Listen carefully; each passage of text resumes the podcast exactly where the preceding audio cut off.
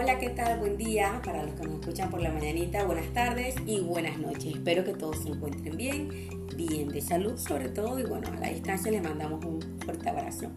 Y ánimo que esto va a pasar y pronto estaremos todos pudiendo abrazar a nuestros familiares, a nuestros amigos y poder celebrar, pero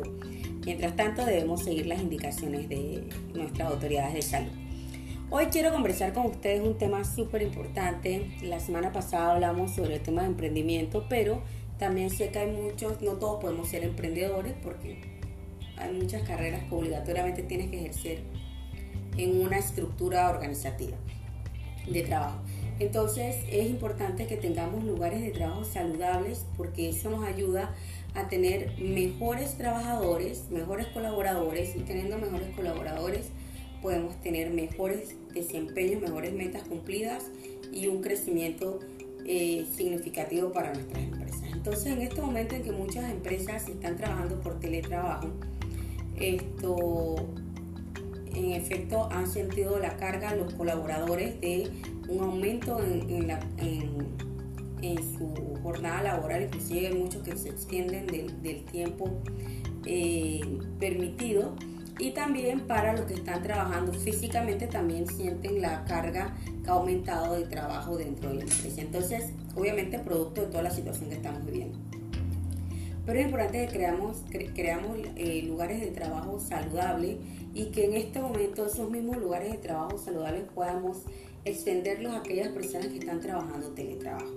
Porque esto nos va a permitir que nosotros teniendo un colaborador que se encuentre bien de salud, nos va a rendir, nos va a otorgar mejores beneficios y podemos entonces evitar también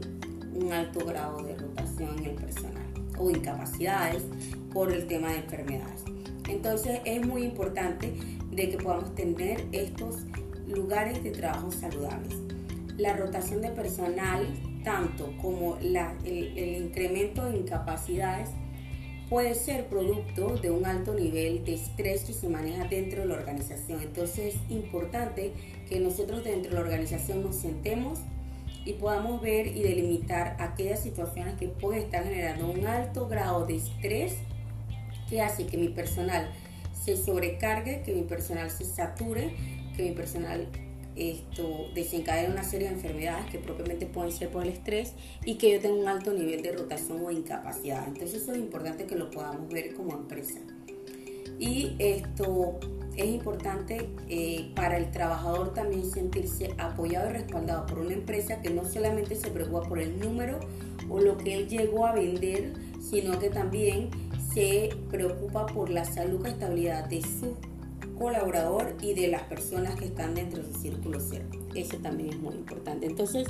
rapidito les voy a reforzar un par de claves, eh, son cinco que yo creo que es importante que toda empresa lo pueda ver y que en aquellos lugares en los que existe un sindicato, cambiemos el estigma este de que el sindicato es el pelión y aquel, sino que veamos el sindicato como un aliado en aquellos que hay sindicatos y en los que no hay sindicatos que puedan a través del Departamento de Recursos Humanos poder tener una comunicación fluida con la organización. Entonces, lo primero es la participación y el compromiso de la dirección. ¿Quiénes son la dirección? Los líderes. Es importante que el líder eh, esté enterado y tenga la misma mística que la empresa. Porque donde tú tienes un líder que está alineado con, con los intereses de la empresa, con, los valores de la empresa, esto te va a ayudar a poder bajar la información de mejor manera y poder crear esos,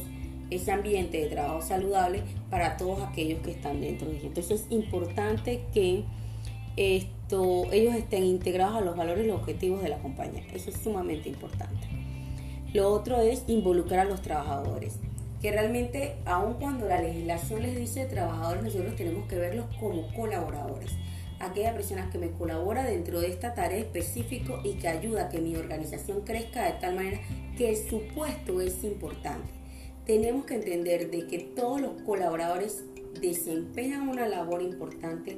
son parte de una organización y que te se les debe dar el respeto y se les debe tomar en consideración. Esto no quiere decir que va en contra de la seguridad jurídica de la empresa, todo lo contrario. Esto quiere decir que involucrando a los trabajadores y no solamente para informarles, sino también para que sean parte de la misma dinámica de la empresa, ayuda a tener mayor crecimiento de la empresa, mayor crecimiento del colaborador y mayor alineación en los objetivos que la empresa puede tener. Otra de las claves importantes es la ética de la empresa. O sea, todo, todo colaborador que entre, eh, sea tanto en, los mandos medios, la parte operativa, la parte de dirección, debe saber y entender cuáles son los valores de la compañía. Y hacia allá se debe enfocar. Pero esto no, lo va, esto no lo va a ver solamente porque yo los valores pegados en una pared. No, esto lo va a ver porque en mi empresa se viven esos valores. Entonces es importante que la empresa transmita los valores que tiene y se los hagan saber a su trabajador, pero no solamente por un simple papel que estos son mis valores y hay un letrero pegado, no, sino porque en el ambiente de la empresa se vive este valor y este valor es parte de nuestro día a día. ¿Eso qué va a ayudar? Eso te va a garantizar de que tengas mayor seguridad, de que haya una salud para los para los colaboradores o los empleados y que ellos propiamente hagan todo el mejor trabajo posible para no hacer daño. La política es no hacer daño. Si yo hago daño a un colaborador, le hago daño a mi empresa. Y eso es lo que debemos, lo que debemos ver. O sea, debemos amar tanto la empresa involucrar y crear ese vínculo de amor y de, y de, y de, de relación y de compromiso y de ponerme la camiseta de la empresa que yo estoy consciente que tengo que seguir estos códigos de conducta, que tengo que cuidarme, que tengo que, que, que, cuidarme yo y cuidar a mi empresa. Al cuidarme yo, cuida a mi empresa y el cuidar a mi empresa también cuida mi, mi, posición de trabajo. Entonces eso es importante, de que, de que, de que estos valores eh, éticos se vivan en la organización y podamos entonces ver más adelante eh, parte de la misma mística de la empresa, que solamente la empresa entra y sabe, el, cliente entra y, sabe que hay una motivación de personal por los valores que ahí está y que se sienta a gusto. No hay nada peor que un trabajador que no está a gusto, porque no te va a rendir, porque se va a poder enfermar y porque simplemente vas a tener una rotación permanente de personal que afecta tu productividad y que al afectar tu productividad afecta la rentabilidad del negocio. Lo otro es esto, asegurar que exista un proceso de mejoración continua en, la, en, el proceso, en los procesos de reclutamiento, que se tomen al personal en cuenta, que haya un proceso estratégico y eficiente eh, para el trabajo y para, para una situación que puede ser ahorita actual con el COVID y en futuro esto ser visionario. O sea, yo tengo que tener un proceso sistemático de integrar para asegurar con la la satisfacción continua de mi trabajador y la eficiencia de ellos que me que redunda en mejor productividad para mi empresa. Entonces, esto, eso es importante, evaluar, hacer evaluaciones constantes del personal sobre los ambientes de trabajo muy bueno, ver la parte de capacitaciones, capacitación de empoderamiento de la mujer, capacitación de nuevas, de nuevas masculinidades en los hombres también, porque sin querer o sin saber de repente hay un tema de, de violencia de género marcada que de repente la empresa no se ha dado cuenta y no es porque sea culpa de la empresa, sino porque también esto estamos eh, en un tema de, eh, en, una cultura de machismo que de repente hay situaciones que pueden ser inclusive discriminatorias eh, para algún trabajador que puede hacer que se sienta o se sienta desplazado por eso. Entonces es muy importante que la empresa se involucre en capacitaciones también, no solamente académicas, sino también de, su personal, de la manera, la mística como trabajan y esto, una capacitación que vaya también con, la, con, el manejo de personalidades. Esto, y bueno, la sostenibilidad de integración es importante de que eh, cuando se tomen las decisiones, se tomen las decisiones basadas no solamente en los números, sino también en el personal. Es muy importante que todas las personas puedan tomar esto y que esta sostenibilidad en el tiempo de la empresa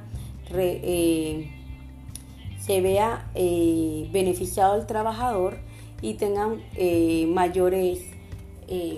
influencias en cuanto a la permanencia del trabajador. Mientras un trabajador se encuentre contento y feliz con su puesto de trabajo y la empresa donde determina, porque me toman en cuenta, porque soy importante para la empresa, porque no solamente ven mi parte académica, sino que hay un tema de crecimiento, hay un tema de valoración para mi, para mi familia, la empresa se va a sentir, el trabajador se va a sentir a gusto en la empresa y la empresa va a tener mayor rendimiento. Entonces es importante que podamos ver esto de una manera integral, que esto, aun cuando existe una gran presión social o pública, en el aumento de las expectativas de que tenemos que, vender más porque tenemos que dar mayor rentabilidad, es importante que veamos la parte humana porque al final es ese colaborador que es el que me hace llegar al número final a fin de mes, es el que necesita ese golpecito de espalda y que sepa y valore de que, y que sepa que nosotros valoramos como empresa ese trabajo. Es importante también que podamos eh,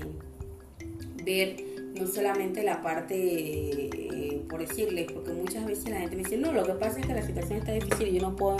yo no, yo no puedo eh, más que dar el aumento, no puedo mover personal, no puedo, hay que evaluar, hay que evaluar las capacidades de su personal, eso, eso lo ve un líder y un líder veo que es bueno mis colaboradores en esto, pero puede ser mejor en esto y también un tema de, guía, un tema de mentoría de los líderes para poder crear potencialmente aquellas personas que después van a tomar la batuta en estos puestos, si la empresa amplía, aquellas personas que puedan ocupar otros puestos que, van a surgir producto de la actividad de la operativa de la empresa. Entonces es importante que veamos esto, todo, todo este tema de involucrarse en la parte no solamente eh, del trabajo de ocho horas, sino también el líder tiene que involucrarse un poquito en la parte de, no tanto, de, para que no se sienta acosado, pero sí saber un poco de, de, su trabajador, qué le gusta, qué no le gusta, esto, y poder guiar o ir más adelante así, eh, viendo también qué necesita su colaborador o trabajador, esto, y, yendo puliendo y apoyando y, formando aquel capital humano que realmente es el mayor activo que tiene una empresa. Entonces, bueno, pues estos fueron cinco claves rapiditas. Recuerden que en este tiempo de teletrabajo, estamos todos igualmente recargados, pero es importante que, delimitemos, eh, trabajemos, no que no vamos a dar la milla extra, pero también trabajemos en, poder cumplir con nuestro horario, cumplir con nuestras responsabilidades, sin agotarnos, sin, sin no descansar, porque eso también nos afecta, entonces sería peor un problema de salud. Entonces, para, para los líderes de las compañías es importante evaluar a su personal y para su personal eh, sus colaboradores, es importante también entender que hay que vivir dentro de la empresa y amar lo que uno, lo que uno hace, no solamente verlo como un trabajo, esto siempre va a pasar si hay un buen un ambiente saludable de trabajo, no solamente verlo como, como algo más, sino también ser parte, aportar y crear eh, oportunidades que puedan también mejorar a la empresa y mejorarme a mí como colaboradora. Así que bueno, que tengan un lindo día y bueno, nos vemos la próxima semana. Bye.